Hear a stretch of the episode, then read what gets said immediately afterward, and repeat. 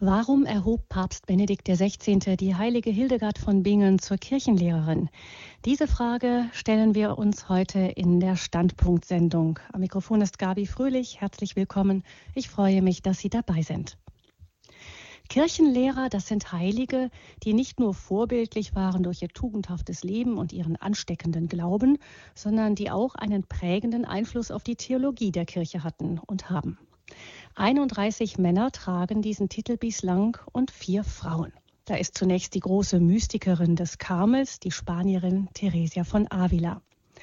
Mit ihr zusammen ernannte Papst Paul VI. 1970 die leidenschaftliche Italienerin Katharina von Siena zur Kirchenlehrerin, auch sie Mystikerin und Visionärin. Als drittes wurde Theresia von Lisieux zur Kirchenlehrerin erhoben, die junge französische Karmelitin, die mit ihrem kleinen Weg der Liebe einen Weg mitten in das Herz Gottes für jeden Christen aufzeigen wollte. Es ist kein Geheimnis übrigens, dass Papst Johannes Paul II. die kleine Therese besonders verehrte und ihr daher sicher sehr gerne diesen weiteren Titel verliehen hat. Zum Erbe seines Nachfolgers wiederum, von Papst Benedikt XVI. also, gehört die Erhebung der heiligen Hildegard von Bingen zur Kirchenlehrerin, der großen deutschen Äbtissin, Visionärin, Theologin, Philosophin, geistlichen Führerin, Komponistin, Buchautorin und Heilkundlerin des Mittelalters. Dieser Akt der Erhebung zur Kirchenlehrerin Hildegards hat vor nicht ganz einem Jahr stattgefunden und nur sechs Monate vor dem Rücktritt von Papst Benedikt. Es lohnt sich daher nachzuforschen, welche Botschaft der emeritierte Papst uns mit der Lehre der heiligen Hildegard mitgeben wollte. Denn für die Ernennung zum Kirchenlehrer reicht ja eine persönliche Vorliebe des Papstes für einen bestimmten Heiligen nicht aus. Das reicht sicher auch nicht, dass Hildegard Deutsche war und der Papst seine Landsfrau besonders ehren wollte. Aber vielleicht hat Josef Ratzinger sich seinerzeit schon gewundert, dass Hildegard außerhalb des deutschen Sprachraums so wenig bekannt war, zumindest im Kirchenvolk. Sicher war er der Ansicht, dass die Prophetessa Teutonica, wie sie von ihren Zeitgenossen genannt wurde, die Prophetin der Deutschen, der Weltkirche unserer Tage viel zu sagen hat. Was das sein könnte, Darüber wollen wir heute mit Frau Dr. Vicky Ranf sprechen, die ich ganz herzlich in unserem Studio in Balderschwang begrüße. Guten Abend, Frau Ranf. Ja, guten Abend, Frau Fröhlich und guten Abend, liebe Hörerinnen und Hörer. Frau Dr. Ranf, Sie haben Philosophie, Theologie und Geschichte studiert an der Katholischen Universität Eichstätt. Ihre Dissertation haben Sie dem Werk der heiligen Hildegard gewidmet, einer verborgenen Philosophie bei Hildegard von Bingen. Sie gehören also mit zu den Experten der Lehre der heiligen Hildegard bei uns. Heute lehren Sie am Institut für Cusanusforschung der Universität und der Theologischen Fakultät Trier. Dass wir Sie heute in Balderschwang zu Gast haben, das verdanken wir Ihrer Vortragstätigkeit, die Sie an diesem Wochenende ins Allgäu geführt hat. Und danke, dass Sie danach noch zu uns gekommen sind. Ja, gerne. Bevor wir von Ihnen gleich inhaltliche Gedanken zum Werk der heiligen Hildegard hören werden, wollen wir noch ganz kurz auf ihr Leben schauen. Ähm, Hildegard wurde vermutlich im Jahr 1098 in Bermersheim vor der Höhe in Rheinland-Pfalz geboren, in einer Adelsfamilie. Nach damaligem Brauch wurde sie als das zehnte Kind der Familie Gott geweiht und mit acht Jahren zur Ausbildung einer gottgeweihten Frau übergeben. Sie hatte schon als Kind ein intensives geistliches Leben, wurde später Leiterin einer ständig wachsenden Klostergemeinschaft, nicht zuletzt, weil sie schon zu Lebzeiten eine wahre Größe war. Sie zog im Land umher, predigte rein auf, rein ab und auch äh, bis ins heutige Frankreich und ähm, nach Baden-Württemberg hinein. Sie war muss überhaupt eine tatkräftige, beeindruckende Frau gewesen sein. Zahlreiche Persönlichkeiten haben sich mit der Bitte um Rat an sie gewandt. Sie hat korrespondiert mit Persönlichkeiten wie Bernhard von Clairvaux, mit Bischöfen oder dem Papst. Und sie hinterließ ein wirklich reichhaltiges Werk, als sie mit 82 Jahren starb. Das war jetzt sehr knapp zusammengerafft, aber es kann uns vielleicht einen kurzen Einblick geben in diese Frau, die das Mittelalter ihre Zeit weit überragt hat.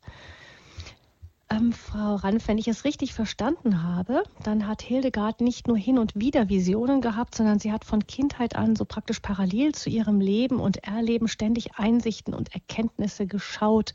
Kann man das so sagen, dass das praktisch so wie nebenher zu ihrem Leben lief, diese Schau des göttlichen Lichtes? Ob man nebenher sagen soll, weiß ich nicht. Ich würde eher sagen, diese Erfahrungen waren so sehr in ihr Leben integriert, in einem ganzheitlichen und auch, man könnte es vielleicht nennen, eingebetteten Sinne, dass keine Zwiespältigkeit damit verbunden war. Also nebenher und parallel, mhm. das klingt so ein bisschen, äh, als wäre das nicht integriert in ihr Leben. Aber das genau war nicht der Fall. Vielmehr sagt Hildegard, im Rückblick, in dem Moment, in dem sie beschreibt, was sie als Kind erfahren hat, dass sie das für so selbstverständlich genommen hat, diese inneren Erfahrungen, dass sie gar nicht auf die Idee gekommen ist, dass andere das nicht haben könnten.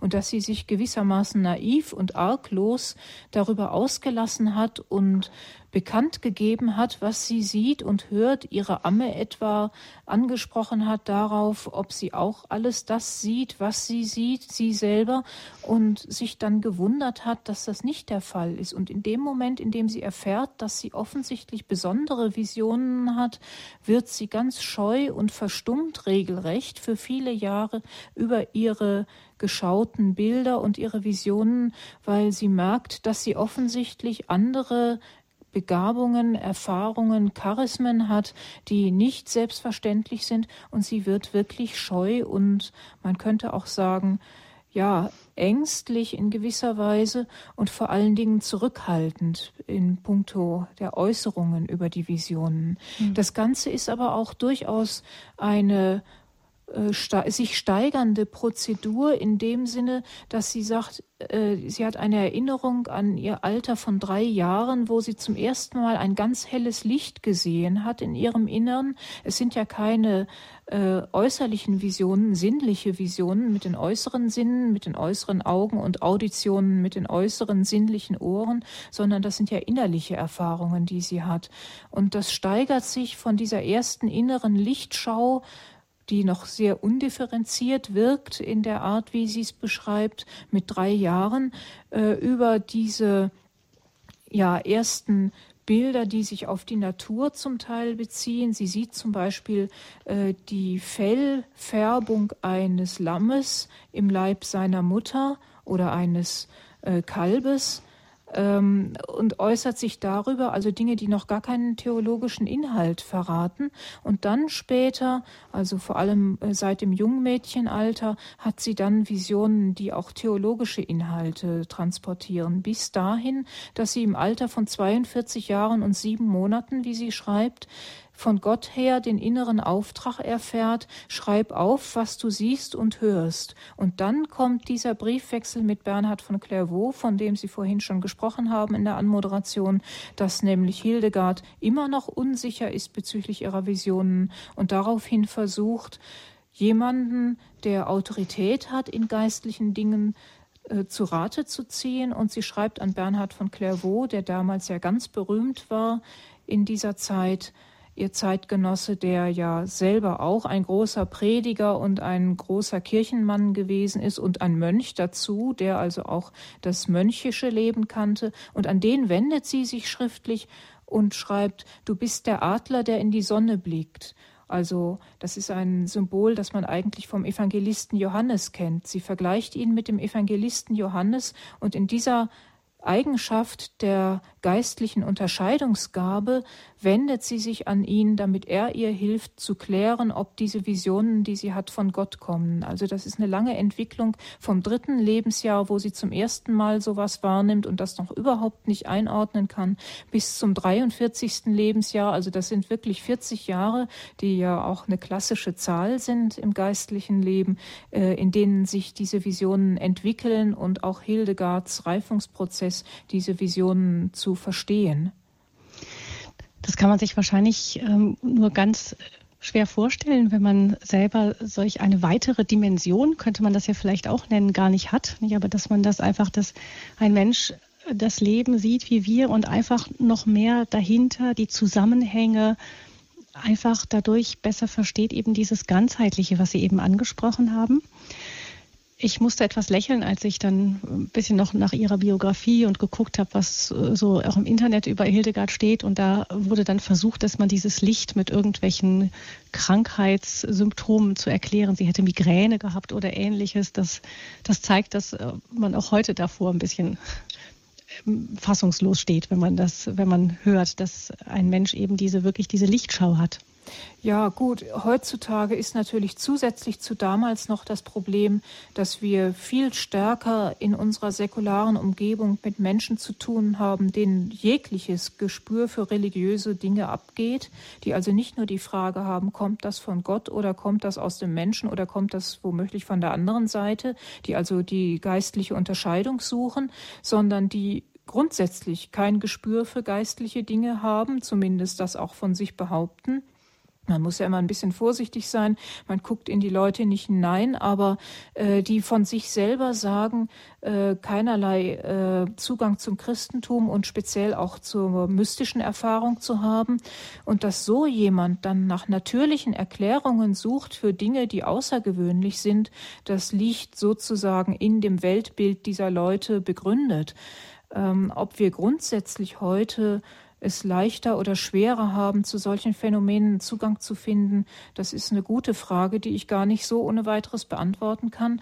Mir fällt nur auf, dass in heutiger Zeit wieder relativ neu ein auch wiederum ambivalentes Phänomen auftritt, nämlich dass innerkirchlich und auch an den Rändern der Kirche Menschen sich sehr stark orientieren an Privatoffenbarungen und auch sogenannten Privatoffenbarungen, die skeptisch zu beurteilen sind, auch aus christlichem Hintergrund, dass offensichtlich ein bestimmter Bevölkerungsanteil durchaus Interesse daran hat, solche Dinge kennenzulernen oder da irgendwie sich einzufinden, geistig, seelisch in diese Erfahrungswelt, die Mystiker haben oder auch solche, die meinen, sie wären Mystiker und hätten irgendwie was erfahren, ohne dass es dann schon gleich äh, die geistliche Unterscheidung mit sich bringt. Hm, das ist etwas, was Hildegard ja explizit gesucht hat, eben auch die Bestätigung von Seiten kirchlicher Autorität für das, was sie sah.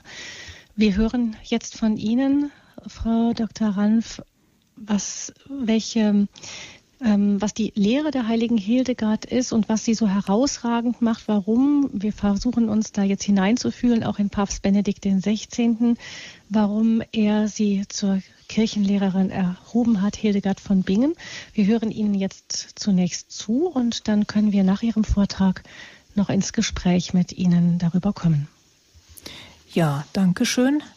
Liebe Hörerinnen und Hörer, diejenigen von Ihnen, die schon einige dieser Standpunktsendungen zu Hildegard von Bingen mitverfolgt haben in den letzten Jahren, erinnern sich, dass zu ganz verschiedenen Themen damals Hildegard selber zu Wort gekommen ist, also etwa zur Frage des Menschenbildes, zur Anthropologie also, oder auch noch etwas länger zurückliegend zu Torheit und Weisheit.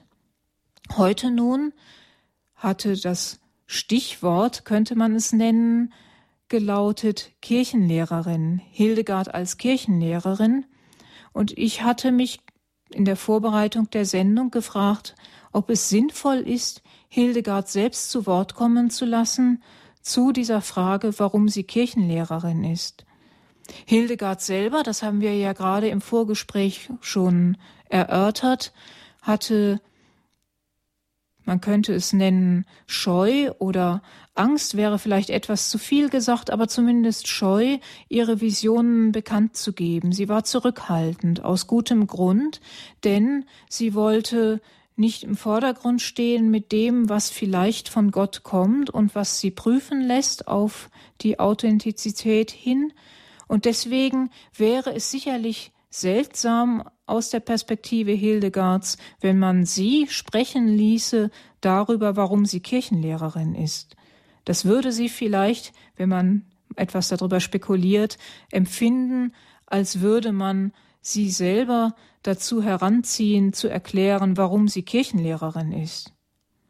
Und die christliche Demut, die Hildegard doch sehr deutlich auch selber verkörpert, würde es sicherlich verbieten, sich selber anzupreisen oder auch nur zu erläutern, warum ich Jetzt ist damit gemeint, dass ich Hildegards von Bingen Kirchenlehrerin sein kann.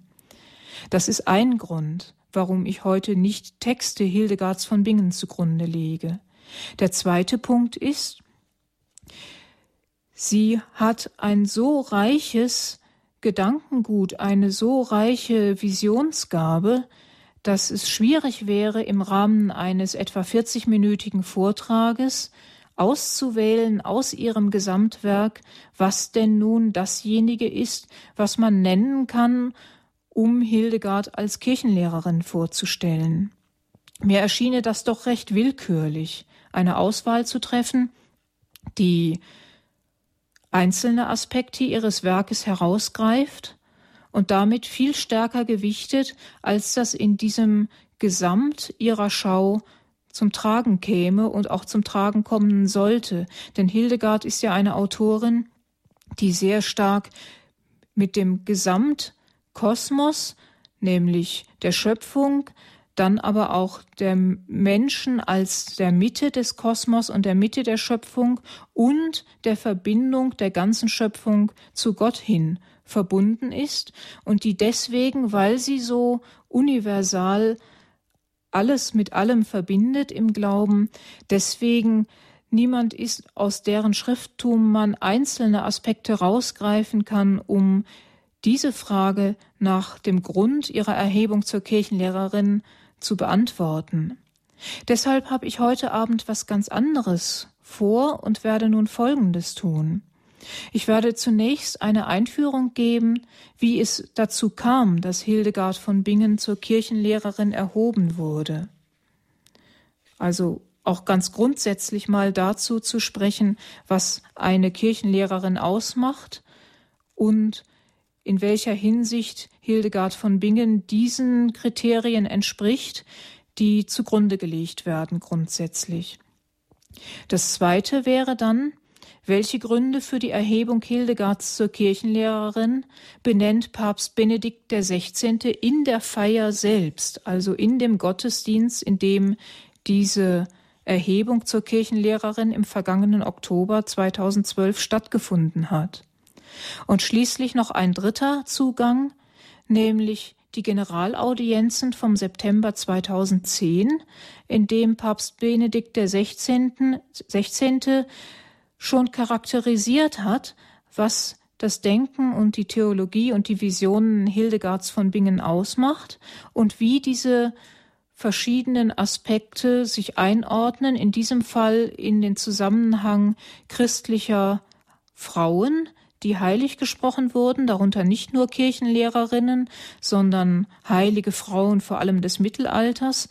Und wir werden dann sehen im Folgenden, dass Papst Benedikt XVI. Hildegard in diesem Zusammenhang schon sehr deutlich charakterisiert und hervorgehoben hat.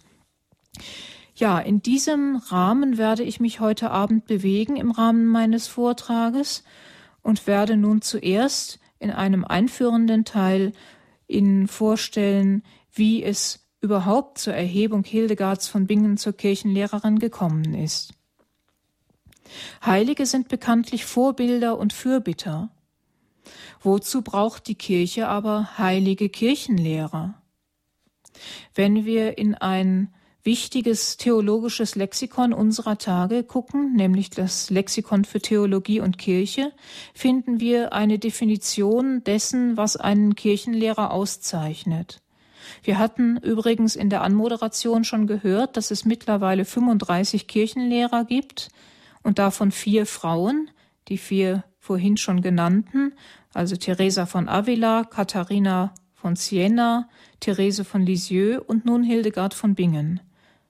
Und dazu 31 männliche Kirchenlehrer. Übrigens ist ja zusammen mit Hildegard von Bingen auch wiederum ein männlicher Kirchenlehrer ernannt worden, nämlich Johannes von Avila, der nicht zu verwechseln ist mit Johannes vom Kreuz, dem heiligen Karmeliten, der zusammen mit Teresa von Avila, der Kirchenlehrerin, die Reform des Karmelitenordens durchgeführt hat. Wie hängt das nun zusammen? Also die Definition zunächst aus dem Lexikon für Theologie und Kirche. die Definition zum Stichwort Kirchenlehrer. Es gibt vier Merkmale, die einen Kirchenlehrer kennzeichnen. Erstens die Rechtgläubigkeit der Lehre. Zweitens die Heiligkeit des Lebens. Drittens hervorragende wissenschaftliche Leistung. Und viertens die ausdrückliche Anerkennung durch die Kirche. Diese vier Kriterien Rechtgläubigkeit, Heiligkeit, Wissenschaftlichkeit und die kirchliche Anerkennung müssen immer zusammenkommen, damit jemand zum Kirchenlehrer erhoben werden kann. Seit dem achten Jahrhundert gab es im Westen zunächst vier Kirchenlehrer, nämlich Ambrosius von Mailand, Hieronymus, Augustinus und Papst Gregor den Großen. Dazu in der Ostkirche Basilius, Gregor von Nazianz und Johannes Chrysostomus. Die drei letzten, die östlichen Kirchenväter, stammen allesamt aus dem sogenannten kappadozischen Umfeld, also das heißt aus einem Gebiet im Norden der heutigen Türkei. Die westlichen Kirchenväter sind allesamt Bischöfe, beziehungsweise Papst Gregor der Große als Papst kommt noch dazu und haben gelebt im vierten Jahrhundert, im Wesentlichen Gregor der Große allerdings etwas später, der ist Papst gewesen von 590 bis 604. Seit dem 16. Jahrhundert dann wurden durch die Päpste neue Kirchenlehrer ernannt. Das ist also auch eine Neuerung, dass seit dem 16. Jahrhundert die Päpste ausdrücklich die Kirchenlehrer ernennen die sich in ihrer, ihrer Bedeutung zunächst auf die Orden- und Theologenschulen beziehen, später dann auch auf die geschichtlich genauere Repräsentanz der theologischen Entfaltung in Dogmatik, Moral, Askese und Mystik. Also man merkt da schon eine Tendenz zur Wissenschaftlichkeit, dass also die verschiedenen theologischen wissenschaftlichen Disziplinen in verschiedener Weise zum Zuge kommen sollen bzw. repräsentiert sein sollen durch die Kirchenlehrer.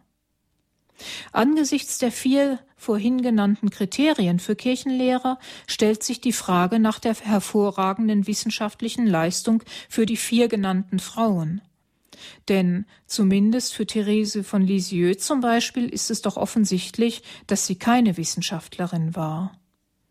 Man kann allerdings anerkennend hinzufügen und vermerken, dass auch Therese von Lisieux den Anspruch hatte, die Heilige Schrift sehr gründlich zu studieren, und sie bedauert es, dass sie als Karmelitin nicht die biblischen Sprachen Griechisch und Hebräisch lernen konnte, um mit diesen Sprachen die Bibel gründlicher zu studieren. Sie hat also zumindest Verständnis für wissenschaftliche Theologie bewiesen an den Punkten, an denen sie darüber spricht. Teresa von Avila dürfte Kirchenlehrerin geworden sein unter diesem Aspekt der Wissenschaftlichkeit, dass sie eine sehr feinsinnige, fast möchte man sagen, psychologische Schau auf den Menschen hat. Sie kann sehr präzise beschreiben, was das Innere des Menschen ausmacht, zergliedern und definieren.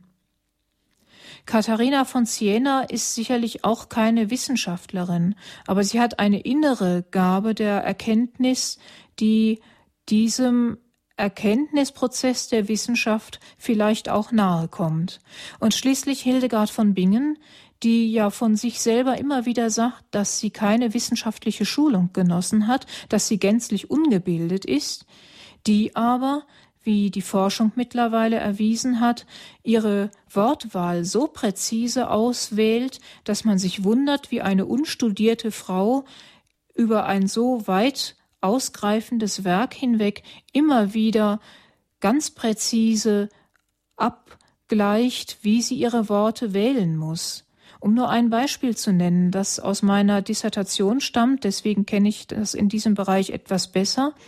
Sie hat im Wortfeld zur Weisheit ungefähr 80 verschiedene Adjektive, die sie dem Wort Weisheit hinzufügt, die leuchtende Weisheit, die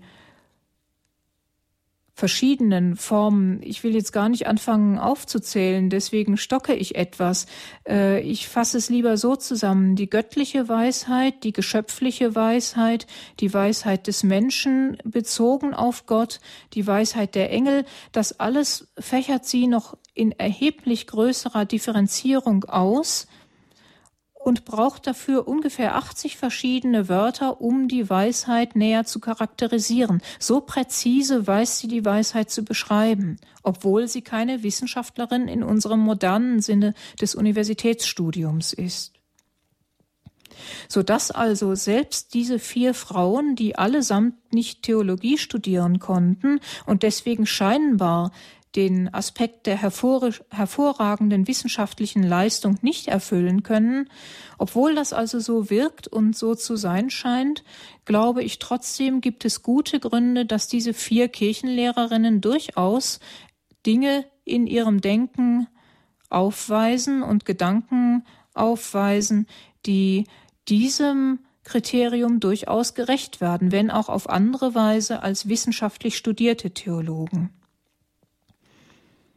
Akademische theologische Bildung war ja für sie früher kaum zugänglich. Dies lenkt somit den Blick auch auf andere Formen der Theologie, die durchaus Theologie sind, auch dann, wenn sie nicht streng wissenschaftlich im Sinne unseres Universitätsstudiums sind. Künftige Kirchenlehrerinnen dagegen aus dem 20. und 21. und weiteren Jahrhunderten könnten aufgrund der inzwischen bestehenden Möglichkeit zum akademischen Theologiestudium auch buchstäblich diesem Kriterium entsprechen, wenn sie nicht die geistliche Dimension einbüßen, worin die Gefahr der Theologie unserer Tage zu bestehen scheint. Hildegard von Bingen als Lehrerin des Glaubens scheint für ihre Zeit diese Verknüpfung von Glaube und Vernunft, Glaubenslehre und Spiritualität zu verkörpern. Ich möchte das dokumentieren an einem Zitat aus einer Grußadresse, die der damals noch äh, oder damalige Kardinal Josef Ratzinger verfasst hat zum internationalen Hildegard-Kongress in der Katholischen Akademie Wiesbaden-Nauroth aus dem Jahr 1994, wo eine amerikanische oder die internationale Hildegard-Gesellschaft, die in Amerika, in den USA gegründet wurde, ihr Jubiläum gefeiert hat. Der damalige Kardinal Ratzinger schreibt da Folgendes. Ich zitiere das ganz, weil mir das wichtig scheint, was er da im Einzelnen hervorhebt.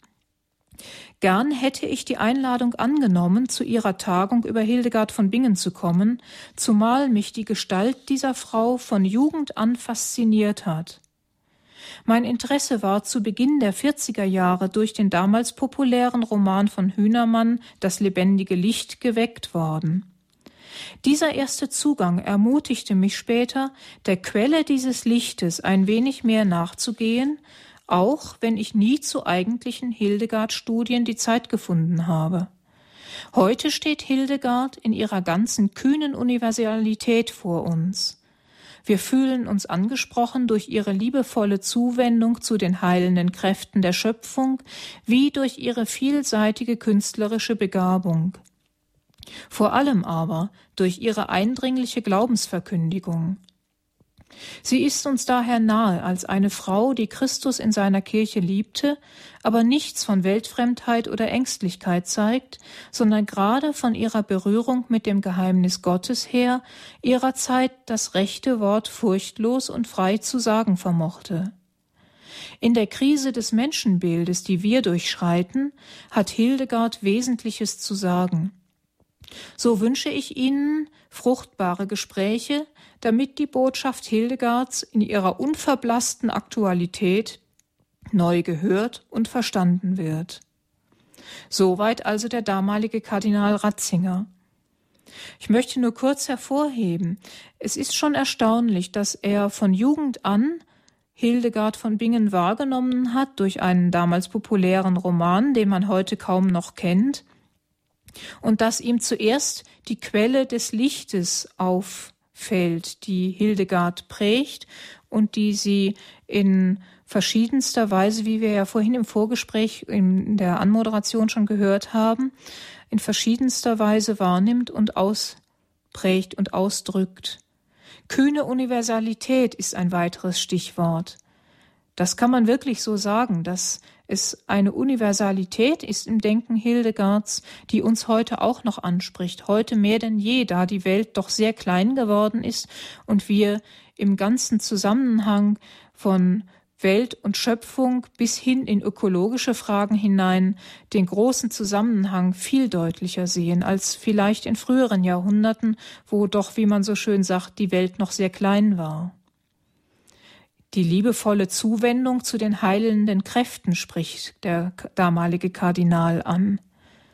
Das heißt also, alles, was sogenannte Hildegard-Medizin in ganz dicken Anführungszeichen zu setzen, sogenannte Hildegard-Medizin betrifft, ist eine liebevolle Zuwendung zu den Kräften der Natur und der Schöpfung, das heißt also nicht aus der Vision stammend, sondern der Klosterheilkunde verpflichtet und zugleich ihrem umfassenden geistlich gewonnenen Weltbild, das alles in der Schöpfungsordnung wahrnimmt.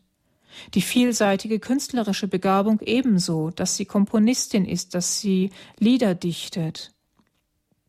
Aber vor allem, und das dürfte dem Verfasser dieses Grußwortes besonders wichtig sein, die eindringliche Glaubensverkündigung. Hildegard ist vor allen Dingen Lehrerin des Glaubens. Sie liebte Christus in seiner Kirche, denn als Benediktinerin soll sie der Liebe Christi und der Liebe zu Christus, das hängt zusammen, nichts vorziehen. Sie wird berührt vom Geheimnis Gottes, nicht nur in ihren Visionen, sondern schon in ihrem ganz gewöhnlichen Glaubensleben, so dass das auch für uns ein Vorbild sein kann für diejenigen, die keine Visionen haben. Und schließlich in unserer Krise des Menschenbildes, das war 1994 so und ist heute nicht anders, könnte Hildegard uns Wesentliches sagen. Was das ist, werden wir noch im Verlauf der Sendung erfahren. Und dass von einer unverblassten Aktualität Hildegards die Rede ist, dem kann man nur zustimmen. Und dass der Verfasser des Grußwortes später als Papst die Ernennung Hildegards zur Kirchenlehrerin vorgenommen hat, das zeigt doch, dass er auch über zehn Jahre später noch derselben Auffassung ist und war, dass Hildegard in einer unverblassten Aktualität zu erfahren ist. Wie ist es nun dazu gekommen, dass Hildegard zur Kirchenlehrerin wurde? Schon seit etwa dem letzten Drittel der 70er Jahre des 20. Jahrhunderts gab es eine sogenannte Causa Hildegardis. So nennt man einen aktenkundigen Vorgang, in dem versucht wird, eine Person zum Kirchenlehrer oder zur Kirchenlehrerin zu erheben. Versuchen heißt, dass diejenigen, die Hildegard besonders verehren und gerne von der Kirche wünschen, dass sie zur Kirchenlehrerin wird, Material sammeln und auch Forschungen betreiben, um aufzuweisen, dass Hildegard dem gläubigen Menschen heutiger Zeit und auch auf Zukunft hin etwas zu sagen hat, was Lehrqualität hat. Seit Ende der 70er Jahre also wurde diese Prozedur initiiert und gefördert, unter anderem durch katholische Frauenverbände in Deutschland, aber dieses Verfahren kam nicht zum Abschluss und es wurde dann etwa Ende der 80er Jahre still um dieses ganze Verfahren. Dann aber wurde zu aller Erstaunen ein neuer Anlauf genommen, und zwar so in aller Stille, dass bis zu den ersten Gerüchten, die durch die Medien gingen, der Papst wolle Hildegard zur Kirchenlehrerin erheben, dass bis dahin niemand auch nur geahnt hat, dass die sogenannte Causa Hildegardis überhaupt noch wieder neu aufgenommen worden war. So wurde in der Abtei St. Hildegard in Eibingen zusammen mit dem Hugo von St. Victor Institut der Philosophisch-Theologischen Hochschule Frankfurt-St. Georgen die sogenannte Positio erstellt. Das ist eine Zusammenfassung aller Dokumentationen, die man braucht, um eine theologisch qualifizierte Untersuchung anzustellen über die oben genannten Kriterien für einen Kirchenlehrer also die Wissenschaftlichkeit, die Heiligkeit und so weiter. Dafür wurde also eine dicke Akte erstellt. Warum wurde und das ist im Vorfeld passiert, warum wurde Hildegard von Bingen im Mai 2012 zunächst von Papst Benedikt XVI. heilig gesprochen? Wir sagen doch immer schon heilige Hildegard von Bingen. Und wie kann das sein? Es gibt doch, wenn sie nicht heilig ist, gar keinen Bedarf, sie dann trotzdem noch heilig zu sprechen.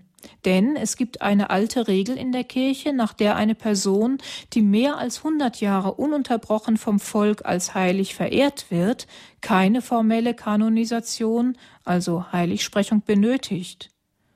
Und zudem, Hildegard von Bingen war bereits in das sogenannte Martyrologium Romanum aufgenommen, das ist der offizielle Heiligenkalender der Kirche, dort war sie eingetragen und durfte im deutschen Sprachraum als Heilige verehrt werden. Warum hat Papst Benedikt XVI. trotzdem noch diese formelle Heiligsprechung um Pfingsten herum 2012 vorgenommen? Wahrscheinlich war der Grund, er hat sich da nicht öffentlich drüber geäußert meines Wissens, aber wahrscheinlich war der Grund, dass sie nun eine Heilige der Universalkirche werden sollte, nicht nur im deutschen Sprachraum zu verehren, wo sie bekannt ist, sondern auch darüber hinaus. Und vielleicht wollte Papst Benedikt XVI. auch eine Kandidatin für die kirchliche Promotion zur Kirchenlehrerin nicht dem Vorwurf aussetzen, sie sei keine wirkliche Heilige. Die Heiligsprechung wurde nicht in einer feierlichen Liturgie vollzogen, denn diese war offenbar für die Erhebung zur Kirchenlehrerin aufgespart. Zudem wurde Hildegard von Bingen ja längst, wie wir gehört haben, als Heilige verehrt, so dass der nüchterne Akt der Heiligsprechung zu genügen schien, um diesen Sachverhalt zu klären und gleichsam kirchenamtlich abzusegnen. Die offizielle Ankündigung der Erhebung Hildegards von Bingen zur Kirchenlehrerin war dennoch eine große Überraschung. Wie aber Papst Benedikt XVI ohne dieses Thema der Erhebung der Kirchenlehrerin schon im Vorhinein beim Namen zu nennen, sich gedacht hat, wie er die Gründe vermutlich in seinen Gedanken hatte, wie das im Einzelnen zugegangen sein könnte, das wollen wir gleich nach der Musikpause sehen.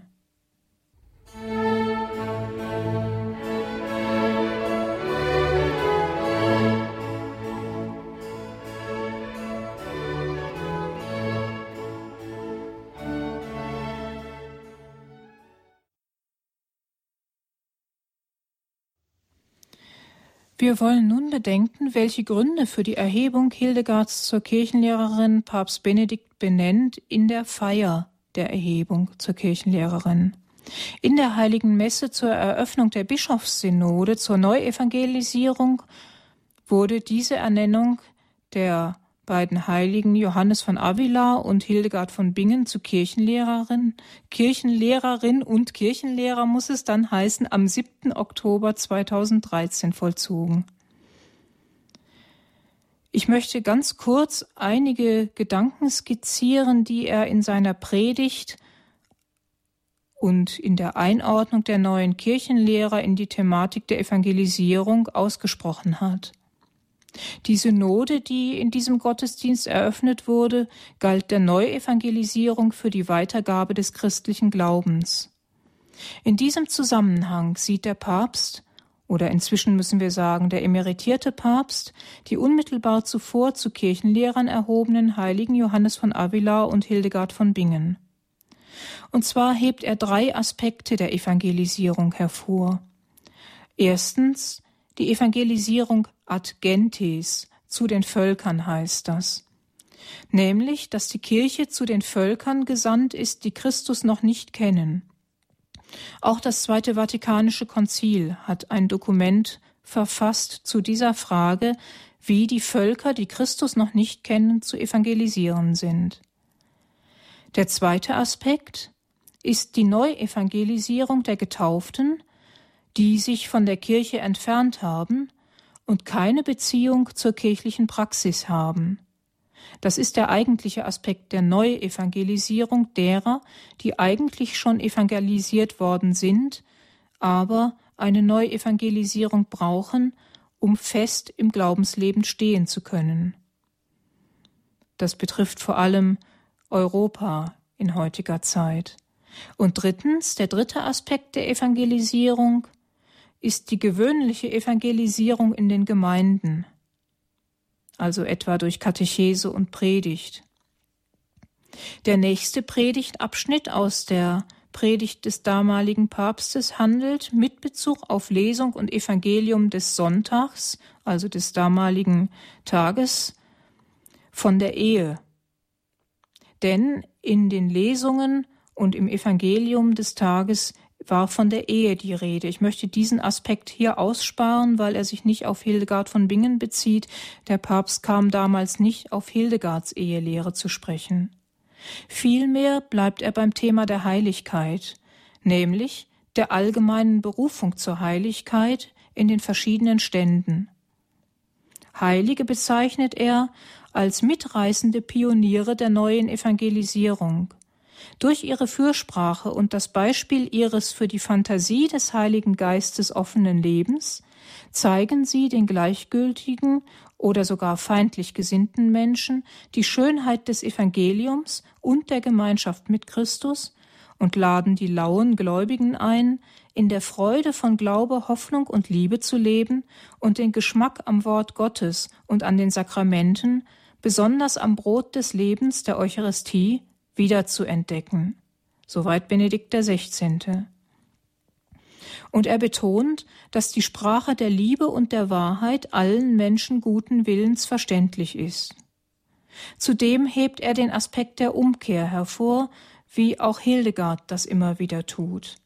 Und in diesem Zusammenhang möchte ich den einzigen Absatz aus der Predigt zitieren, der sich direkt äh, auf Hildegard von Bingen bezieht, in der Predigt von Papst Benedikt XVI am 7. Oktober 2013 in Rom.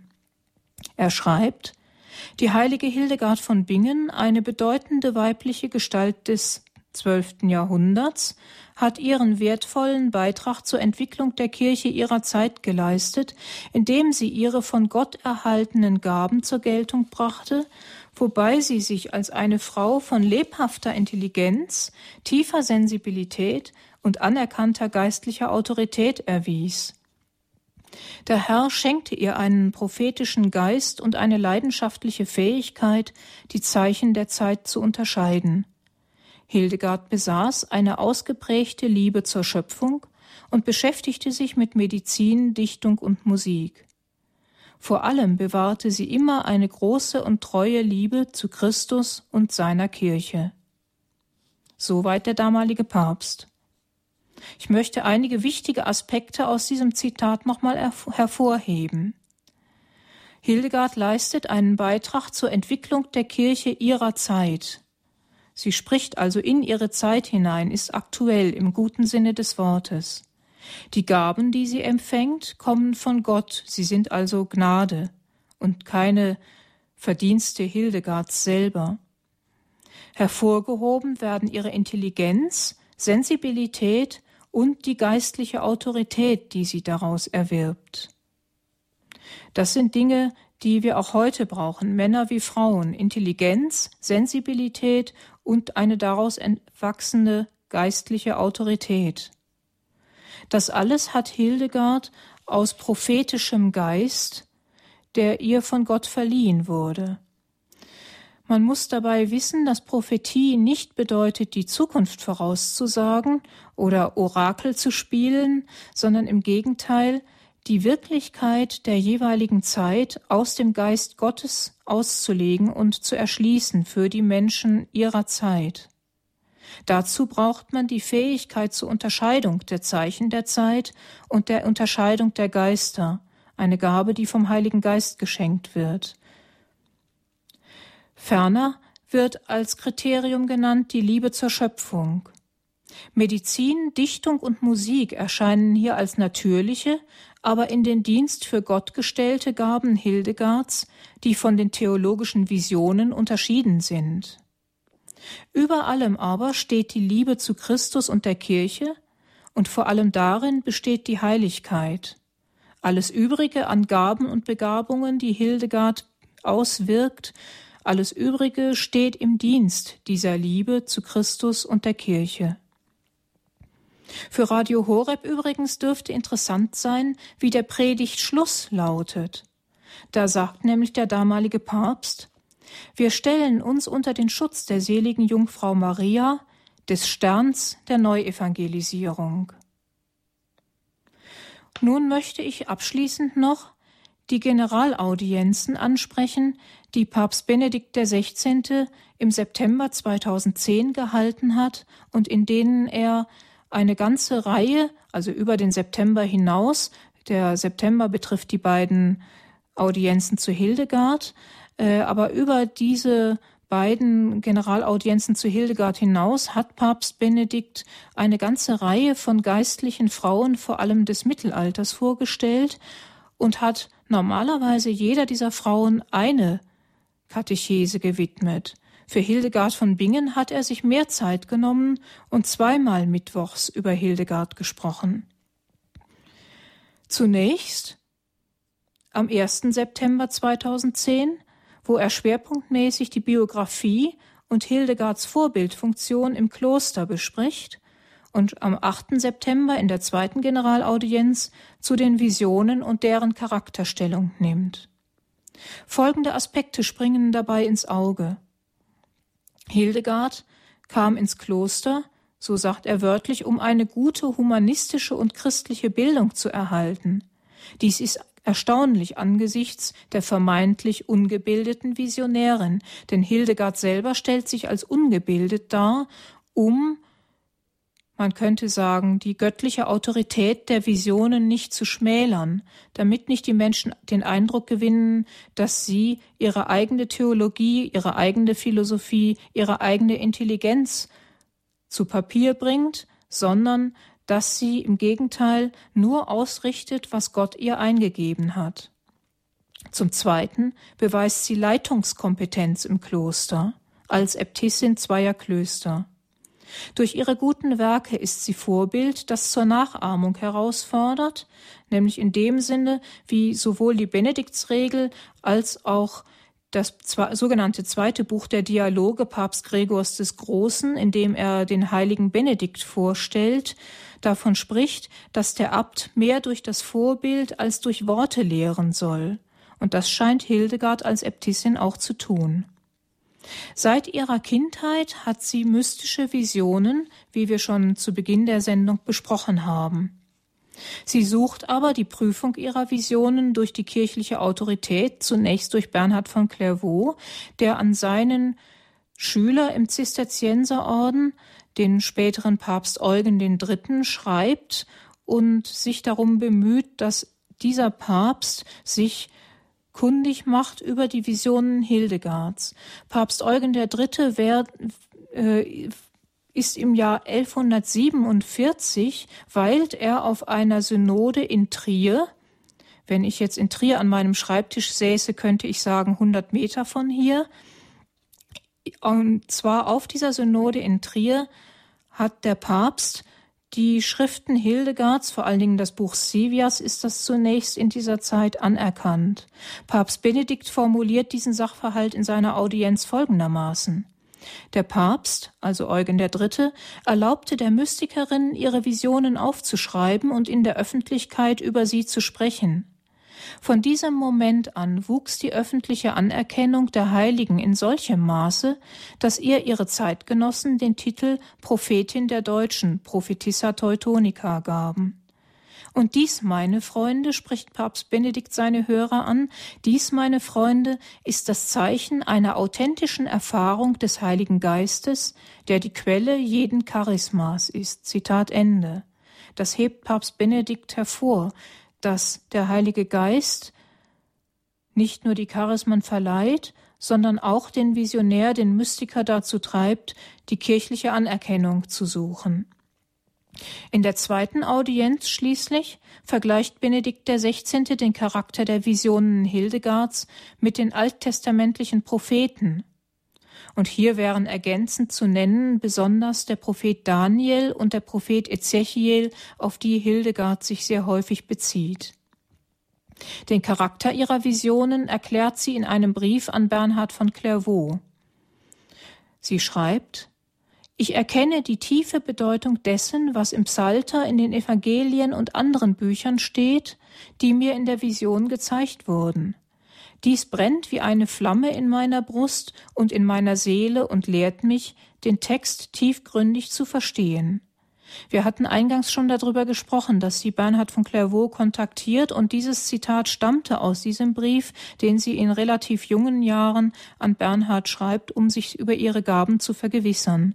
Und deswegen beschreibt sie ihm auch, was sie erfährt und wie sie die Schriftkenntnis vertiefen kann, nämlich durch diese brennende Flamme, also ein Bild des Heiligen Geistes, das kennen wir aus der Apostelgeschichte, aus dem Pfingstereignis. Sie sagt nicht, dass eine flammende Feuerzunge auf sie herabkommt, sondern es brennt in ihrer Seele und lehrt sie, den Text tiefer zu verstehen. Der Heilige Geist erschließt ihr also in der Vision die Heilige Schrift.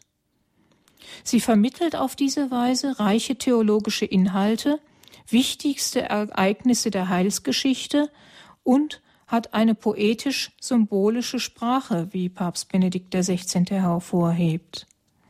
In diesem Rahmen, also der theologischen Inhalte, der wichtigen Ereignisse der Heilsgeschichte und der poetisch-symbolischen Sprache, bewegt sich Hildegards Art der Visionsvermittlung. Diese Visionen vermittelt Hildegard in drei großen Büchern im Wesentlichen, die Papst Benedikt im Folgenden vorstellt. Er skizziert die drei Visionswerke ganz kurz. Im Buch Sevias finden sich 35 Visionen zur Heilsgeschichte und Papst Benedikt hebt hervor die Schöpfung als Symphonie des Heiligen Geistes, Trinität, Inkarnation, Kreuz, Kirche, Heilsgeschichte als die wichtigsten Themen bei Hildegard. Die Kirche empfängt den Leib und das Blut Christi als Brautgabe, denn die Kirche ist ja die Braut Christi. Die Schöpfung wird von Gott her gedeutet, auch in der Medizin. Und jetzt kommt ein interessanter Gedanke, den Papst Benedikt aus Hildegard herausliest, nämlich die Aufgabe der Theologinnen, also auf zukünftige Kirchenlehrerinnen hin orientiert, vielleicht auch, aber nicht nur auf die, sondern auf jede Theologin, die heute auch wissenschaftliche Theologie studieren kann. So schreibt Papst Benedikt, sehen wir, wie auch die Theologie einen besonderen Beitrag von Frauen erhalten kann, denn sie sind fähig, mit der ihnen eigentümlichen Intelligenz und Sensibilität über Gott und die Geheimnisse des Glaubens zu sprechen. Ich ermutige deshalb alle, die sich diesem Dienst hingegeben haben, ihn mit einem zutiefst kirchlichen Geist auszuüben und ihre eigenen Reflexionen mit dem Gebet und dem Rückgriff auf den großen, häufig noch unentdeckten Reichtum der mystischen Tradition des Mittelalters zu nähren, besonders aus leuchtenden Beispielen, wie dies die heilige Hildegard von Bingen war. Er skizziert noch kurz die weiteren Bücher, das Buch der Lebensverdienste, Lieber Vitae Meritorum, eine große Vision, wie Gottes Macht und Licht den Kosmos ins Leben ruft und mit dem Menschen als Krone der Schöpfung und dies in 35 Tugend- und Lasterpaaren Revue passieren lässt, damit der Mensch weiß, wie er handeln soll. Tugenden und Laster werden dargestellt, aber auch die vollkommene Freude des Menschen, der Gott entspricht. Und schließlich das dritte Visionswerk, der Liber Divinorum Operum, das Buch der göttlichen Werke, wo die Beziehung Gottes zur Schöpfung und die Zentralität des Menschen innerhalb der Schöpfung in zehn Visionen dargestellt werden. In biblisch-patristischer Art erscheint Christus im Zentrum der Theologie, und zwar inspiriert vom Johannesprolog, vom ersten Kapitel des Johannesevangeliums, das Hildegard in diesem Buch immer wieder auslegt. Papst Benedikt erwähnt dann noch kurz, dass Hildegard Briefe geschrieben, Reisen unternommen hat, um predigen zu können, dass sie Mahnungen ausgesprochen hat an verschiedenste Kirchenleute und schließlich führt er das noch etwas aus am Beispiel der Katharer, einer Sekte, die auch in Deutschland in Hildegards Zeit im 12. Jahrhundert für sich in Anspruch genommen hat, die wahrhaft Reinen zu sein, die gewissermaßen der Kirche vorführen, wie man eigentlich leben sollte. Also sozusagen, um es mit Papst Benedikt auszudrücken, solche, die der Kirche erklären wollen, wie Entweltlichung aussehen könnte. Und Papst Benedikt zitiert oder spricht darüber in folgender Weise. Die Katharer, was wörtlich die Reinen bedeutet, schlugen eine radikale Kirchenreform vor, um die Missbräuche des Klerus zu bekämpfen. Damals schon kann man ergänzen. Sie warf dieser Gruppe vor, also Hildegard, schreibt der Papst, warf dieser Gruppe vor, die Natur der Kirche selbst verändern zu wollen und erinnerte daran, dass eine wahre Erneuerung der kirchlichen Gemeinschaft nicht aus der Änderung von Strukturen erwachsen könne, sondern nur aus einem ernsthaften Geist der Buße und einem mühevollen Weg der Umkehr. Dies ist eine Botschaft, die nie vergessen werden darf rufen wir immer den Heiligen Geist an, in der Kirche weise und mutige Frauen zu erwecken, wie die heilige Hildegard von Bingen, die, indem sie die von Gott erhaltenen Geschenke wertschätzen, ihren wertvollen und je eigenen Beitrag zum geistlichen Wachstum unserer Gemeinschaften und der Kirche in unserer Zeit zu leisten. Soweit Papst Benedikt XVI. Kommen uns diese Fragen bekannt vor aus unserer Zeit? Hildegard von Bingen als Lehrerin des Glaubens und neue Kirchenlehrerin erkennt die Wege Gottes aus seiner Offenbarung und erschließt sie auch unserer Zeit, wofür uns der emeritierte Papst dankenswerterweise neu die Augen geöffnet hat. Ich danke fürs Zuhören.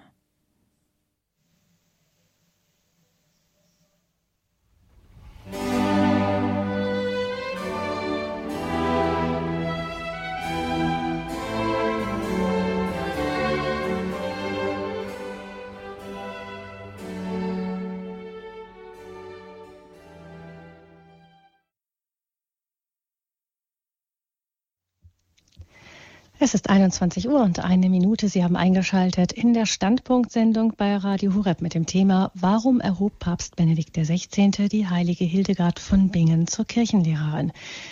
Unser Gast in der Sendung heute ist Frau Dr. Vicky Ranf von der Universität Trier und ich danke Ihnen ganz herzlich für Ihren Vortrag. Ja, gerne. Wir haben, man könnte fast sagen, von Ihnen gehört, was ein wenn man den Begriff weiterfasst, Kirchenlehrer unserer Tage, nämlich der emeritierte Papst Benedikt 16. über die große Kirchenlehrerin des Mittelalters zu sagen hat. Frau Rampf, was mir noch so äh, von Ihrem Vortrag auch ähm, hängen geblieben ist, ist äh, viele Details, aber eines vor allem eben dieses, dass Hildegard auch uns gezeigt hat, auch durch ihre Visionen, aber ihre Lehre, insgesamt ihr Leben, wie alles miteinander verbunden und verwoben ist, könnte man das sagen. Auch die Tatsache, dass sie eben so viele Wissenschaftszweige, Künste und so weiter miteinander in ihrer Person verbunden hat. Sie haben gesagt, wir sind das heute vielleicht eher gewöhnt, eben so global zu denken, weil wir heute mehr wissen, auch über die, die Zusammenhänge der Welt, wenn man zum Beispiel an die Ökologie nennt. Auf der anderen Seite ist es ja so, dass wir eine Weltsicht haben, die, die doch immer wieder immer mehr verstückelt ist, zerstückelt ist, ähm, uns entfremdet ähm, von den großen Zusammenhängen, in denen wir stehen. Ich denke mir, ein Mensch im Mittelalter, der ganz natürlich von dem gelebt hat, was auf den Feldern vor dem Haus wuchs, der hatte noch ein anderes inneres Verständnis für die Zusammenhänge als wir, die wir die abgepackten Sachen im Supermarkt kaufen. Ja, das stimmt bestimmt. Wir haben im gewissen Sinne ein zerrissenes Weltbild heute. Wir haben zum einen man könnte sagen, geradezu polar. Auf der einen Seite beim einen Pol äh, das Globalisierungsdenken. Wir sind in der ganzen Welt zu Hause. Mit einem Mausklick im Internet können wir uns alles auf den Schreibtisch holen, was äh, in der Welt vorgeht. Zumindest meinen wir das. Wir überschätzen das auch manchmal. Aber zumindest das ist der eine Pol. Die ganze Welt ist wie ein Dorf geworden. Die Wirtschaft ist vernetzt im Guten wie im Schlechten. Ähm, das ist der eine Pol. Und der andere Pol ist, wir sind doch sehr, dadurch, dass wir uns auch manchmal verzetteln in dem vielerlei, sehr entfremdet in unserem Weltbild von den großen inneren Zusammenhängen. Wir wissen vieles, aber wir wissen es nicht mehr so innerlich, wie das vielleicht der mittelalterliche Mensch wusste, der zwar eine kleine Welt hatte, aber die innerlicher durchdrungen hat als wir die unsere Welt heute. Das kann durchaus sein, ja. Hm. Und vielleicht ist Hildegard eine Person, die uns auch da helfen kann, in den großen kosmischen Zusammenhängen zu denken, ohne die innere Tiefe zu verlieren. Also, dass das kein Entweder-Oder ist, wie in unserer Welt, das sich manchmal zeigt, dass die Leute entweder die Menschen groß Denken von der Welt, aber dann das Kleine aus den Augen verlieren oder umgekehrt sich aus den großen Zusammenhängen zurückziehen und die Welt dann auch nicht mehr verstehen, sondern dass Hildegard genau das vermittelt.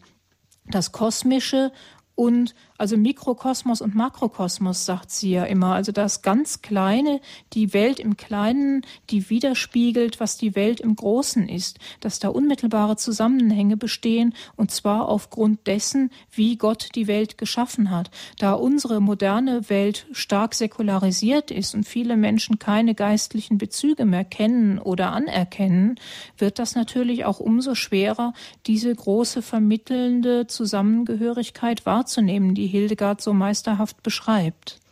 Es gibt ja auch eine große Sehnsucht in unserer Zeit nach so Einheit, Harmonie. Das schlägt sich oft auch so in, in esoterischen Weltanschauungen und Riten nieder. Da können wir vielleicht gleich noch darauf zu sprechen kommen, wie Hildegard da ja auch aufgenommen wurde. Aber hören wir nun zunächst ähm, unsere erste Hörerin, die aus Bamberg anruft. Guten Abend. Grüß Gott. Grüß Gott. Grüß Gott. Ich bin, ich heiße Hildegard, bin in diesem Würzburg-Geld aufgezogen und möchte nur fragen, äh, ist der Cosillo auch so bunt wie äh, das Buch, wo ich geschrieben gekriegt habe? Nein, Cosillo Anfang vor 84 Jahren. Das tut sich. Entschuldigen Sie, darf ich mal ganz kurz nachfragen? Sie fragen nach Cosillo? Cosillo, ob das auch so bunt ist wie die Hildegard ihr Leben. Das habe ich in einem Hildegard-Buch, in einem Legendenbuch, in einem Schichtenbuch von der Hildegard, ein, ein Lebensbuch von Hildegard. Also ja, jetzt können, können wir mal vielleicht ganz kurz Frau Rand fragen, ob ihr das etwas sagt, dieser Name. Äh, nein, äh, also ich kenne die Cosilio-Bewegung. Das ist eine moderne geistliche Bewegung aus dem 20. Jahrhundert, die Glaubenskurse anbietet äh, für Menschen, die in wenigen Tagen eine Glaubenserfahrung machen können sollen in einem Kurs, um neu auf den Weg des Glaubens zu kommen. Mir ist aber überhaupt nicht bekannt, dass in diesen Cosilio äh, auch Hildegard-Texte äh, gebraucht werden oder dass da ein Zusammenhang zwischen Corsilio und Hildegard von Bingen besteht, ist mir ganz neu, da habe ich noch nie was drüber gehört. Okay, dann hoffe ich, dass die Frage unserer Hörerin beantwortet ist. Einen guten Abend nach Bamberg. Ähm, kommen wir nochmal zu dem zurück, was wir vorhin schon angesprochen haben. Es gibt ähm, auf der, die, also Hildegard zeigt uns auf, wie die tiefen inneren Zusammenhänge der Welt sind, sicher auch eine Antwort, Antwort auf die Zerrissenheit unserer Zeit. Es gibt ja da diese Sehnsucht nach Harmonie, Einheit, die sich auch zum Beispiel in in der ganzen Esoterikbewegung niederschlägt, ausdrückt. Und da hat, ist ja Hildegard auch ähm, mit Begeisterung aufgenommen worden in den vergangenen Jahrzehnten. Ähm, wie kommt das, also wie, wie, was hat diese Hildegard, die dort gezeigt wird, überhaupt mit der Hildegard zu tun, die, von der wir heute gehört haben hier in dieser Sendung? Das ist eine sehr schwierige Frage, weil die Esoterikbewegung im Grunde keine einheitliche Bewegung ist, sondern da kommen sehr viele Strömungen zusammen, die alle unter diesem Begriff Esoterik zusammengefasst werden von außen. Und man fragt sich manchmal, welche Hildegard diese Leute eigentlich gelesen haben oder lesen oder verwerten für ihre Weltanschauungen. Äh, man wundert sich manchmal und erkennt Hildegard nicht wieder in dem, was da verbreitet wird. Ich will nur ein Beispiel nennen. Es gibt von Hildegard in ihren naturkundlichen Schriften einzelne Kapitel, die sich mit Edelsteinen beschäftigen und Halbedelsteinen. Und in esoterischen Bewegungen gibt es nun manchmal Positionen, die meinen, äh, aus einer wie auch immer verstandenen kosmischen Kraft heraus, die ist dann quasi göttlich verstanden in diesen Zusammenhängen. Die Edelsteine nach Hildegard, die wird dann vereinnahmt für diese Zwecke. Nach Hildegard irgendwie kosmische Energie, was auch immer das sein mag, dem Esoterik-Anhänger vermittelt werden, zum Beispiel. Und dafür wird Hildegard dann verhaftet und vereinnahmt.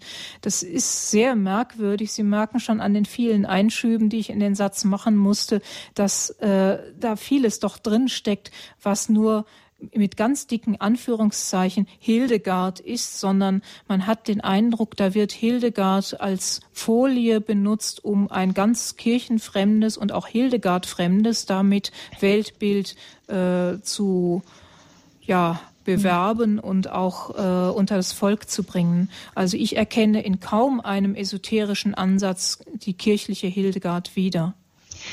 Mir fällt auf, dass Sie in Ihrem Vortrag immer wieder unterschieden haben zwischen den großen visionären Werken, also die aus den großen Visionen, äh, theologischen Visionen stammenden Werke und denen, wo Hildegard ähm, sich ansonsten der Musik hingibt oder auch zum Beispiel der Naturheilkunde. Warum ist diese Unterscheidung so wichtig?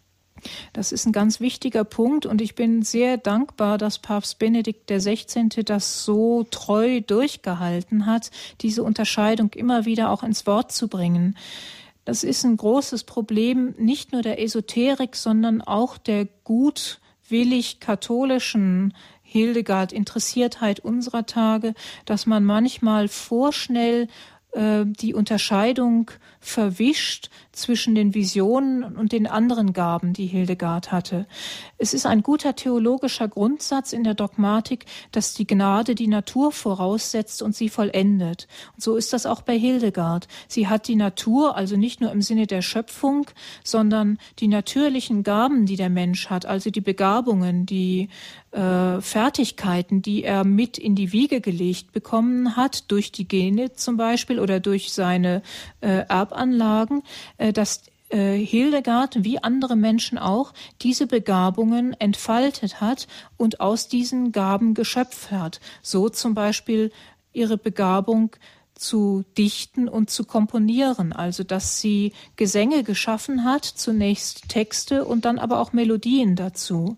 Davon unterschieden und deutlich unterschieden sind die Visionen als übernatürliche geistliche Gabe von Gott, die ihr also nicht einfach hin natürlich in die Wiege gelegt worden sind, sondern die außergewöhnliche Gaben von Gott sind, Wirkungen des Heiligen Geistes, die ihr als Prophetin mit auf den Weg gegeben wurden, damit sie im Namen Gottes diese Visionen der Welt ausrichtet und zuallererst der Kirche, die von diesen Visionen Hildegards lernen soll, wie geistliches, christliches Leben in dieser Welt aussehen soll in ihrer Zeit und transponiert auf spätere Verhältnisse dann auch in anderen Zeiten. Das muss man sehr gut unterscheiden, damit man nicht auf einmal, ja, Dinge, die rein natürlich sind, für Visionsinhalte nimmt und meint, etwa die Kenntnisse der klösterlichen Klosterheilkunde, also der, der mittelalterlichen Klosterheilkunde, die es ja damals durchaus gab und die auch Hildegard gekannt und rezipiert hat,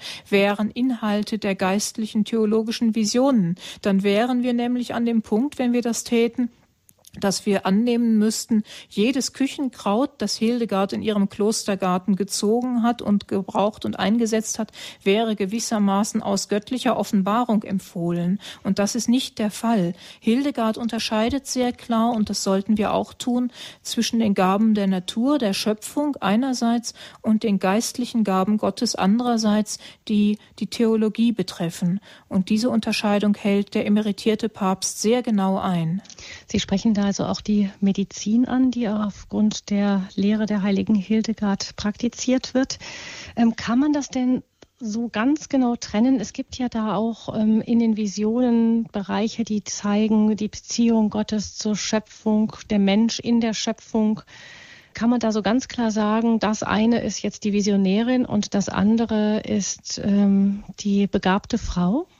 Ja, doch, das kann man schon, denn die Begabung, die sie hat, ähm, ist klar unterschieden. Die Visionen, die Sie gerade ansprechen, die theologischen Visionen, die die ganze Schöpfung im Blick haben, die beziehen sich auf Schöpfungstheologie, also auf Gotteslehre und darauf, wie die Schöpfung auf Gott bezogen ist. Da ist eigentlich das Verhältnis von Gott und Schöpfung das Thema. Das andere dagegen, diese rein natürliche Pflanzenkunde zum Beispiel, die ist uns in ganz anderen Schriften Hildegards überliefert. Das alleine ist noch kein Grund zu sagen, deswegen ist das nicht Vision, nur weil es in anderen Büchern überliefert ist. Aber die Forschung hat in den letzten 20 Jahren die beiden Schriften, die von Hildegard oder unter dem Namen Hildegards besser gesagt äh, herausgegeben wurden über naturkundliche Themen, gründlich untersucht und Folgendes festgestellt. Ich kann das jetzt in der Kürze der Zeit nur mhm. stichwortartig zusammenfassen. Folgendes wurde festgestellt. Diese beiden Bücher Causae et Curae und Physica, diese beiden Schriften, die unter dem Namen Hildegards naturkundliches Gedankengut verbreiten, sind das erste Mal überhaupt als Handschrift uns zugänglich 100 Jahre nach Hildegards Tod etwa, während die theologischen Schriften uns noch zu ihren Lebzeiten überliefert wurden, beziehungsweise ganz kurz nach ihrem Tod, also das späteste, was uns an Handschriften vorliegt aus dieser unmittelbaren Zeit, ist bis maximal zehn Jahre nach Hildegards Tod, im Unterschied zu den naturkundlichen Schriften, die uns erst aus der Zeit 100 Jahre später überliefert sind. Das ist das eine. Der zweite Punkt ist, Hildegard hat äh, zwar, wie wir wissen, sich mit Naturkunde beschäftigt, aber die Bücher, die unter ihrem Namen erschienen sind, transportieren auch noch sehr viel Gedankengut, das wortwörtlich aus Kräuterbüchern und medizinischen Lehrbüchern späterer Zeiten stammt, und auch aus ihrer Zeit und auch aus früheren Zeiten. Also das sind drei verschiedene Gruppen von medizinischen, mittelalterlichen medizinischen Lehrbüchern, die man gründlich untersucht hat, daraufhin, ob etwas von dem, was in Hildegards Büchern steht, da auch auftaucht. Und man hat herausgefunden, dass in diesen beiden Büchern, die 100 Jahre nach Hildegards Tod unter ihrem Namen auftauchen, sehr viel gemischt ist aus verschiedensten Kräuterbüchern, Medizinlehrbüchern und zum Zweiten auch einzelne Dinge, die sich darin nicht finden und die mutmaßlich wirklich von Hildegard stammen. Es handelt sich also um Handbücher, medizinische, kräuterkundliche Handbücher der Zeit, die unter dem Namen Hildegards versammeln, was das Wissen der Zeit 100 Jahre nach Hildegards Tod war. Und weil man weiß, dass sie aber Kenntnisse zu diesen Themen hatte, kann man davon ausgehen, dass das, was nicht in den anderen Lehrbüchern zu finden ist, dann wohl von Hildegard stammen muss. Es gibt also eine wissenschaftliche Erforschung, die eine sogenannte kritische Edition dieser medizinischen, sogenannten medizinischen Schriften Hildegards erstellt hat und ganz genau Wort für Wort untersucht hat, verschiedenste Handschriften verschiedenster Bücher verglichen hat, auch der äh, von Hildegard oder unter Hildegards Namen äh, publizierten Bücher, die ganz genau Satz für Satz in den verschiedensten Handschriften verglichen hat und zu dem Ergebnis gekommen ist, dass da Hildegardisches mit vielem anderen vermischt unter ihrem Namen publiziert worden ist. Mhm. Was nicht heißt, dass äh, diese Medizin keine Gültigkeit hat. Da haben ja viele Menschen gute Erfahrungen gemacht. Und wenn ich es richtig weiß, hat auch Papst Benedikt XVI die Hildegard Medizin, so wurde mir zumindest gesagt, auch lobend erwähnt. Also er hat nicht die sogenannte Hildegard Medizin hm. erwähnt, die ja eine Erfindung der Herzkar-Schule im 20. Jahrhundert ist, sondern was er erwähnt hat lobend ist, dass sie sich mit Medizin und dann zählt er ja noch auf Musik und Dichtkunst beschäftigt hat. Äh, also er benutzt ausdrücklich nicht irgendeinen theologischen Ausdruck, den man missverstehen könnte in dieser Richtung, sondern er lobt, dass sie vielseitig interessiert und begabt war und den Begriff Vision äh, Mystik, Prophetie, diese ganze mhm. theologische Begrifflichkeit benutzt er in diesem Zusammenhang ausdrücklich nicht. Mhm. Okay. Frau Aber es ist richtig, ja? das darf ich vielleicht noch ja? äh, anhängen, ähm, dessen ungeachtet äh, kann es natürlich sein und ist es bestimmt auch so, dass viele dieser Rezepte, nenne ich es jetzt mal, die Hildegard, also Hildegard in Anführungszeichen, alles, was unter ihrem Namen publiziert ist, was da überliefert wird, dass diese Dinge durchaus Erfahrungsmedizin mhm. sind, ihren Wert haben, ihre Wirkung zeigen, auch heute noch, auch in der Zeit der modernen Medizin, durchaus noch ihre Berechtigung haben. Aber man darf das nicht verwechseln mit den theologischen Visionen und mit dem göttlichen Anspruch, der in den theologischen Visionen steckt. Gut, dann danke ich Ihnen für diese Unterscheidung und wir können nun Frau Kränkler aus Wiegloch bei Heidelberg begrüßen. Grüße. Ja, hallo, guten Abend. Guten Abend. Ja. Äh, Sie, Sie sind erst ganz kurz, Radio Horeb-Hörerin, habe ich das richtig Seit gesehen? gestern, ja. ja. Wunderbar, dann herzlich oh. willkommen. Vielen Dank. Äh, ich freue mich sehr dass ich bei Ihnen jetzt da teilnehmen darf und dass ich jetzt in der Lage bin, diesen wunderbaren Radiosender zu hören. Das habe ich einer lieben Freundin, der Frau Heidi Stuart, zu verdanken. Mhm. Ich habe jetzt heute Abend äh, lange schon zugehört, möchte der Frau Dr. Ranf auch herzlich danken. Das ist äußerst interessant, was sie zu berichten weiß über Hildegard von Bingen. Ich habe vor vielen Jahren ein Buch über Hildegard von Bingen gelesen, kann mich leider nicht mehr erinnern, wie das hieß. Aber mir, was mir noch in Erinnerung war, waren eben auch diese starken, diese, diese geistliche Seite, die Hildegard von Bingen zeigte in diesem Buch, was für mich auch fremd war. Ich habe sie auch in Verbindung mit Kräuterheilkunde und also solchen Dingen auch gebracht und war überrascht. Und meine Frage wäre jetzt an Sie oder Frau Dr. Ranf, weil die meisten Leute Hildegard von Bingen so sehen, wäre es nicht besser, man würde äh, die wahre Hildegard auch versuchen zu zeigen, wie, wie sie wirklich war, eben auch von Gott ausgesucht, uns das geistliche christliche Leben vorzuleben oder zu zeigen, wie es aussehen könnte oder sollte und ja einfach auch diese theologische Seite mehr herausarbeiten äh, oder auch ja in den Medien und überall, dass die Leute das vielleicht doch auch von der anderen Seite sehen. Mhm. Ja, ich ja. hoffe, dass das ein bisschen auch die Absicht dieser Sendung war. Ganz Voran. bestimmt, mhm. ja. Ja, also das, das habe ich auch so verstanden und bin sehr dankbar mhm. dafür. Ähm, nun bin ich Gott sei Dank nicht die Einzige, die das tut und die dieses Anliegen hat. Äh, ich habe ganz bewusst auch deswegen, vielleicht darf ich das nochmal unterstreichen, äh, dieses Thema heute ausgewählt, den emeritierten Papst zu Wort kommen zu lassen, weil da wirklich aus berufenem Mund, muss man wirklich so sagen, nicht nur vom Amt her, vom kirchlichen Amt, sondern auch von der theologischen Bildung und von der Unterscheidungsgabe, der geistlichen Unterscheidungsgabe, also in einem selten glücklichen Zusammentreffen in dieser Person des emeritierten Papstes uns das vor Augen geführt wurde in diesen verschiedenen Äußerungen, die ich jetzt heute Abend besprochen habe, dass es genau auf das ankommt, was Sie jetzt gerade äh, eingefordert haben, zu Recht von der Hildegard-Forschung und von denen, die Hildegard präsentieren. Das Problem ist nur folgendes, warum das vielleicht so zögerlich passiert oder wir den Eindruck haben, dass das viel zu wenig passiert. Die Texte Hildegards sind sehr komplex und schwierig. Man muss sich lange einlesen, um die so lesen zu können, dass man wirklich äh, auch weiter vermitteln kann, was Hildegards Aussageabsicht ist.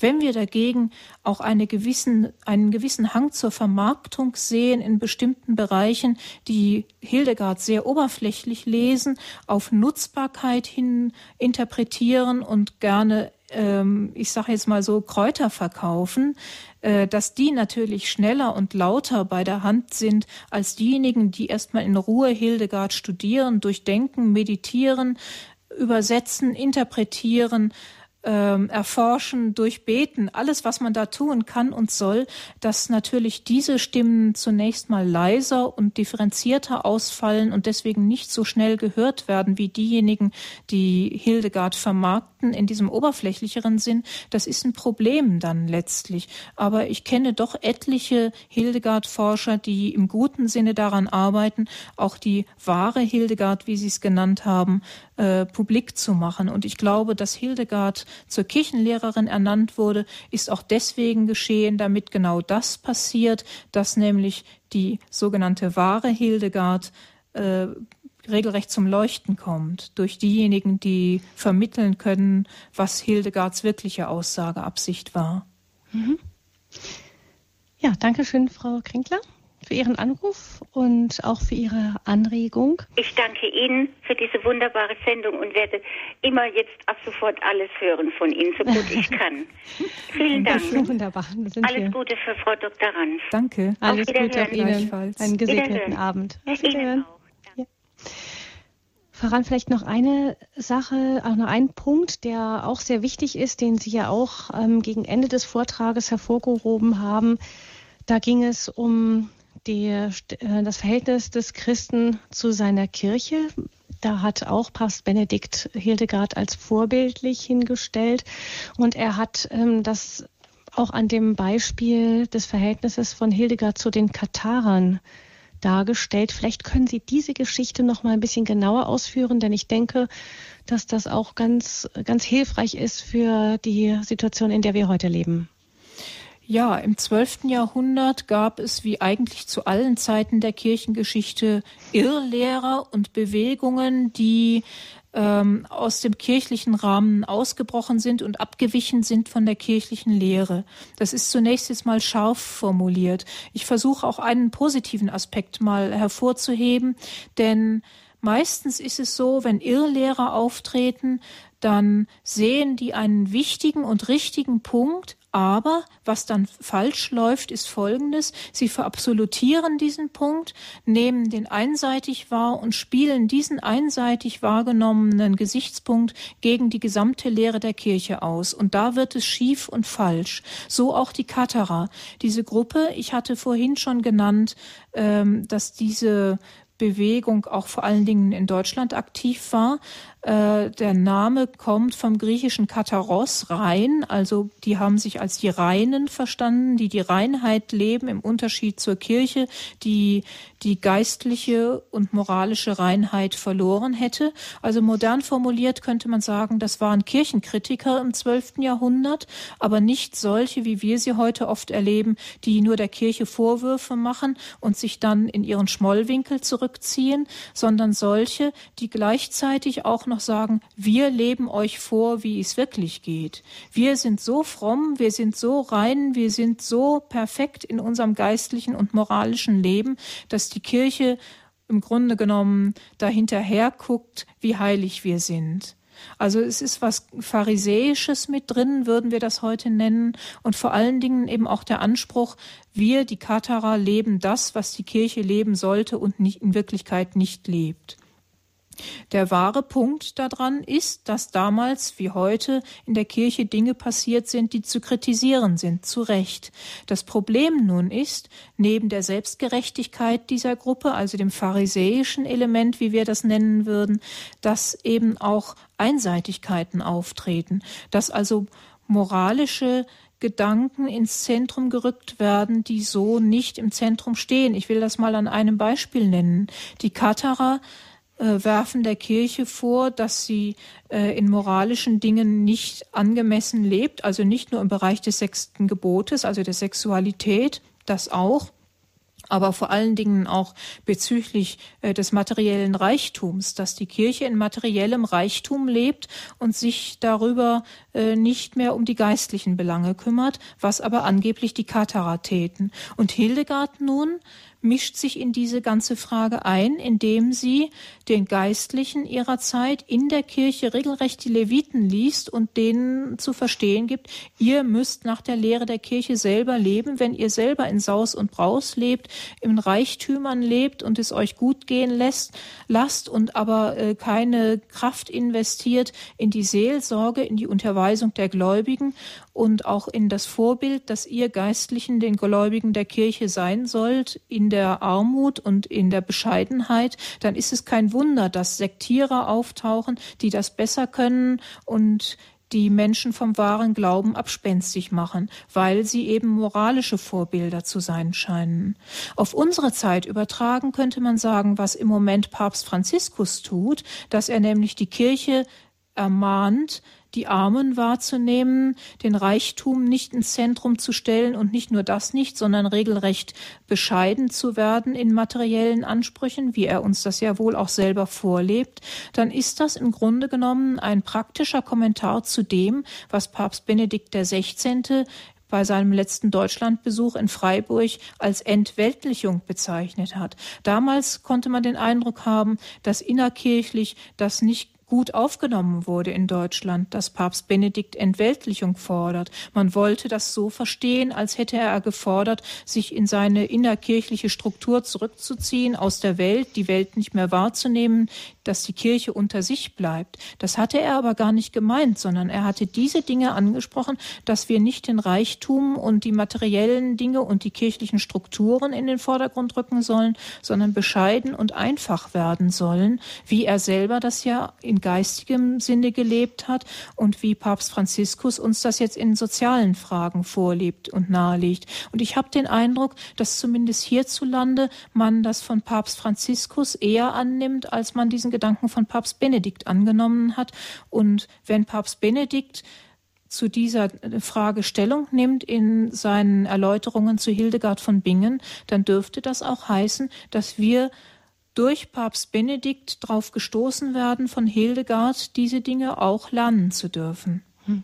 Das heißt, es geht nicht um Strukturkämpfe, sondern dass wir an den, an den Strukturen der Kirche arbeiten, sondern es geht darum, wieder Gott und unsere Beziehung zu Gott und eben das Gesamte des Glaubens stärker in den Blick zu nehmen. Es geht vor allem um die Gottesbeziehung des Menschen. Das ist beides. Also zum einen, es geht um Gott und es geht um die Beziehung. Und wenn der Mensch in eine rechte Beziehung zu Gott kommt, dann ergibt sich das ganz von selbst, dass zur Gottesliebe auch die Nächstenliebe gehört. Der wahre Gläubige wird sich um die Nächstenliebe kümmern und da sind auch die sozialen Fragen eingeschlossen. Und was die kirchenkritische Dimension betrifft, da hat Hildegard ja bekanntlich auch nicht mit Kritik gespart, aber sie sagt immer, wer die Kirche kritisiert, muss zuerst bei sich selber anfangen. Und Kritik heißt nicht, dass wir es bequemer und leichter haben wollen, alles abschaffen, was uns unbequem ist oder nicht mehr zeitgemäß erscheint, sondern dass wir, jeder Einzelne, dass wir uns bekehren und dass wir dann aus dieser Bekehrung heraus schon sofort die Kirche mit verändern, nämlich dadurch, dass wir uns verändert haben. Um noch ein modernes Beispiel anzuführen, die äh, inzwischen selige Mutter Teresa von Kalkutta hat mal einem Journalisten geantwortet auf die Frage, was sich an der Kirche ändern sollte, sie und ich. Genau das ist es. Und wenn Sie und ich uns ändern, dann ändert sich auch die Kirche und dann ändert sich auch äh, automatisch an den Strukturen was. Aber wir dürfen nicht von außen nach innen wirken, von den Strukturen auf die Personen hin, sondern umgekehrt. Ich meine, dass sich strukturell manchmal auch etwas ändert, zeigt ja zum das eine Beispiel, das Sie selbst genannt haben, dass Frauen heute zum Beispiel selbstverständlich auch Zugang zur Wissenschaft haben, was früher zur Zeit der heiligen Hildegard von Bingen zum Beispiel nicht der Fall war. Es zeigt aber auch gleichzeitig, dass Gott seine Wege auch ohne solche strukturellen Ver ähm, Veränderungen findet. Zunächst zum Beispiel, indem er jemanden wie die heilige Hildegard äh, herausnimmt und dann ihr eine solche große Berufung gibt. Also letzteres ist in jedem Fall richtig. Äh, Gott wirkt durch Charismen, die äh, manchmal auch strukturelle Fragen sprengen, regelrecht. Das ist der eine Punkt.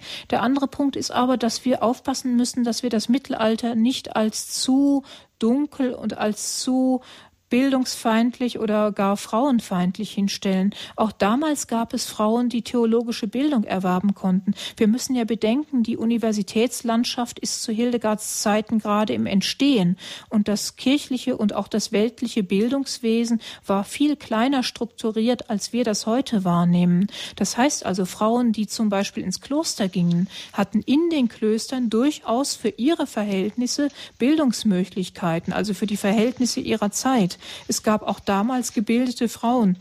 Und Hildegard von Bingen ist da nicht die einzige. Aber es ist natürlich heute ein ganz anderer Zugang möglich, dadurch, dass wir die allgemeine Schulpflicht haben und auch Bildungsmöglichkeiten weit über bestimmte Stände und bestimmte Gesellschaftsschichten hinaus. Das wäre sicher noch ein weites Feld, über das man reden könnte, über die Rolle der Frau in der Kirche. Vielleicht gab es sogar nach dem Mittelalter eine regelrechte Rückentwicklung. Sie das sagten selber, es gibt, sein, ja. es gibt Frauen eben, wahrscheinlich war eine, eine durchschnittliche Klosterfrau gebildeter als ein durchschnittlicher Landwirt in der Umgebung. Das ganz bestimmt, zumindest mhm. in dieser äh, theologienahen Bildung. Mhm. Ja. Ja, ich danke Ihnen ganz herzlich, Frau Dr. Ranf, für diese Zeit, die wir nun gemeinsam wieder rund um die heilige Hildegard verbringen konnten. Ganz herzlichen Dank Ihnen, dass Sie uns die neue Kirchenlehrerin, noch neu könnte man fast sagen, ganz neu ist es nicht mehr, nach einem Jahr aber doch noch einmal näher gebracht haben. Und wir entdecken, dass es wiederum, wieder mal, dass es da auch bei der heiligen Hildegard noch sehr viel mehr zu entdecken gibt. Und ich denke, wir werden auch Sie wieder hören bei Radio Horeb auf Sendung über die heilige Hildegard. Aber ganz herzlichen Dank erstmal für jetzt dafür. Ja, ich danke auch. Wir können vielleicht ans Ende der Sendung noch ein Gebet der heiligen Hildegard stellen. Aber damit dann die heilige Hildegard wirklich das letzte Wort hat, sage ich noch ganz äh, kurz, was in der Standpunktsendung am kommenden Sonntag Thema sein wird. Da geht es dann um das christliche Menschenbild und seine Gegner. Und unser Referent wird dann sein Michael Rack. Sollten Sie diese Sendung, jetzt die Sendung über die heilige Hildegard, ähm, weiterempfehlen wollen, dann können Sie gerne eine CD bestellen beim CD-Dienst von Radio Horeb 08323 9675120. Das ist die Nummer, unter der Sie den CD-Dienst morgen wieder erreichen. Sollten Sie weitere Informationen zu Radio Horeb wünschen, 08323 9675110. Das ist die Nummer des Hörerservices.